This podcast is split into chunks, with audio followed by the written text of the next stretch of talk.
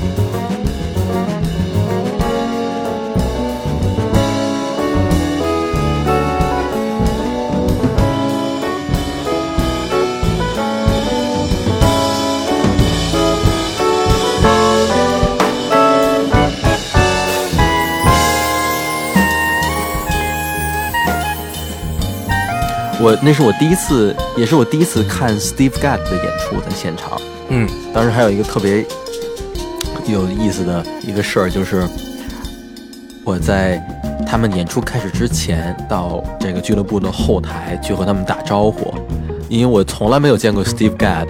他们当时他们都在一个屋里，Chick 和 Steve 都在那个同一个化妆间内。那么我进去以后。和 Chick 打完招呼后，我就跟 Steve Gadd 说：“啊，您是我最喜欢的爵士钢琴家 Michel Petrucciani 的鼓手，我非常的崇拜他。”呃，两位老先生都比较诧异，嗯，脸上流流露出来不一样的笑容。那那次特别印象深刻，因为我是正好被安排坐在这个 Steve Gadd，就坐在他鼓凳的后边，等于我就是坐在，甚至说。他的正后方，呃，也算是，呃，实现了我一直想现场看的演出的愿望，而且那个那个视觉效果非常好，而且我几乎可以说是，呃，听到了，就是在以以他的呃这个角度听到了，就是他在呃演奏过程中的一种嗯声音的反馈，因为一般大家都可能坐在台底下的，可能也会听到鼓的原声。但是更多的是，呃，哪怕是在俱乐部里，可能也是，呃，声音已经传得很远了，或者说是从这个反送音箱或者呃外扩音箱出来的。不过那天我可能没有听到 Chick 的很多的钢琴，但是听到了很多呃 Steve Gadd 的演奏。能亲眼并且在那么近的距离看这位股神 Steve Gadd 的演奏，一定也是一件非常幸运的事情。他的演奏。特别优雅，特别轻巧，而且充满了美感，是不是这样？是的，没错。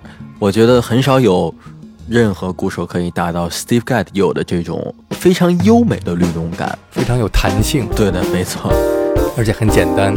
嗯，对你可能看 Steve Gadd 打鼓和，呃，嗯，可能我们讲 Tony Williams，或者说 Buddy Rich，或者说其他的爵士鼓手们，你会觉得 Steve Gadd 的，呃，组织，呃，往往可能会没有那么复杂，很可能就，呃，整个的这个节奏律动的分解都是，嗯，比较寻常的，甚至说，但是他，呃，我觉得他他对这个律动的那个劲儿的把握是非常好的，嗯。嗯，在 Chick 乐队中也是体现的非常好，因为 Chick Ray 其实是一名非常，嗯，我想说是一名非常。精准的演奏家他对于节奏的把握也是相当准确的。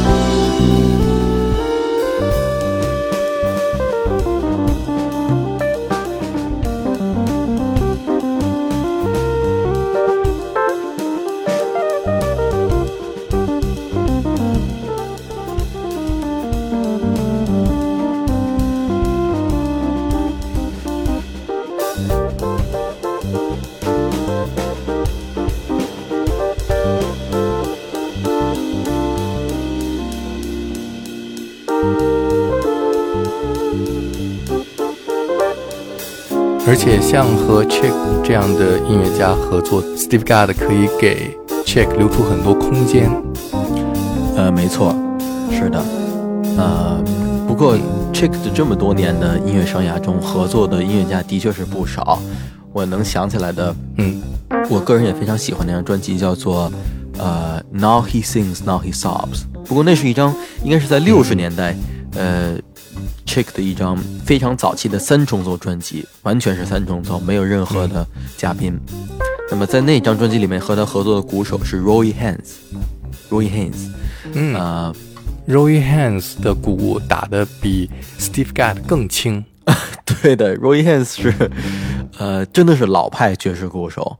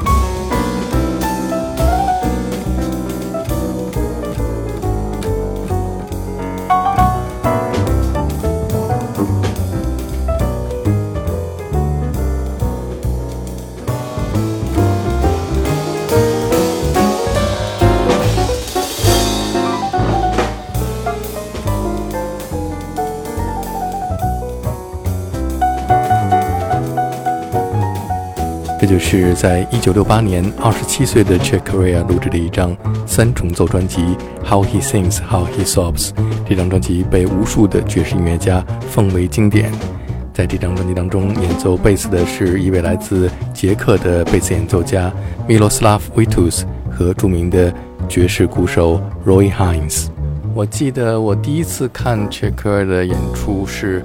在北京的中山音乐堂，对对对，我知道他曾经来过北京。对你那次没去看吧？没有没有，那是那次还不知道他是谁。那次给我印象特别深刻，是中山音乐堂七点半开场，但是呢，好多观众都迟到。演第一首的时候，那个场子差不多一半是空的。第一首演完了以后，突然门打开，进来一堆人，他就特别吃惊，怎么回事？然后他演到一半的时候，突然台下。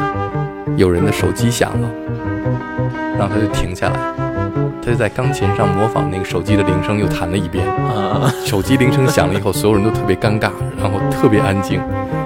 等他在钢琴上再把那个铃声再重复弹一遍的时候，底下哄堂大笑。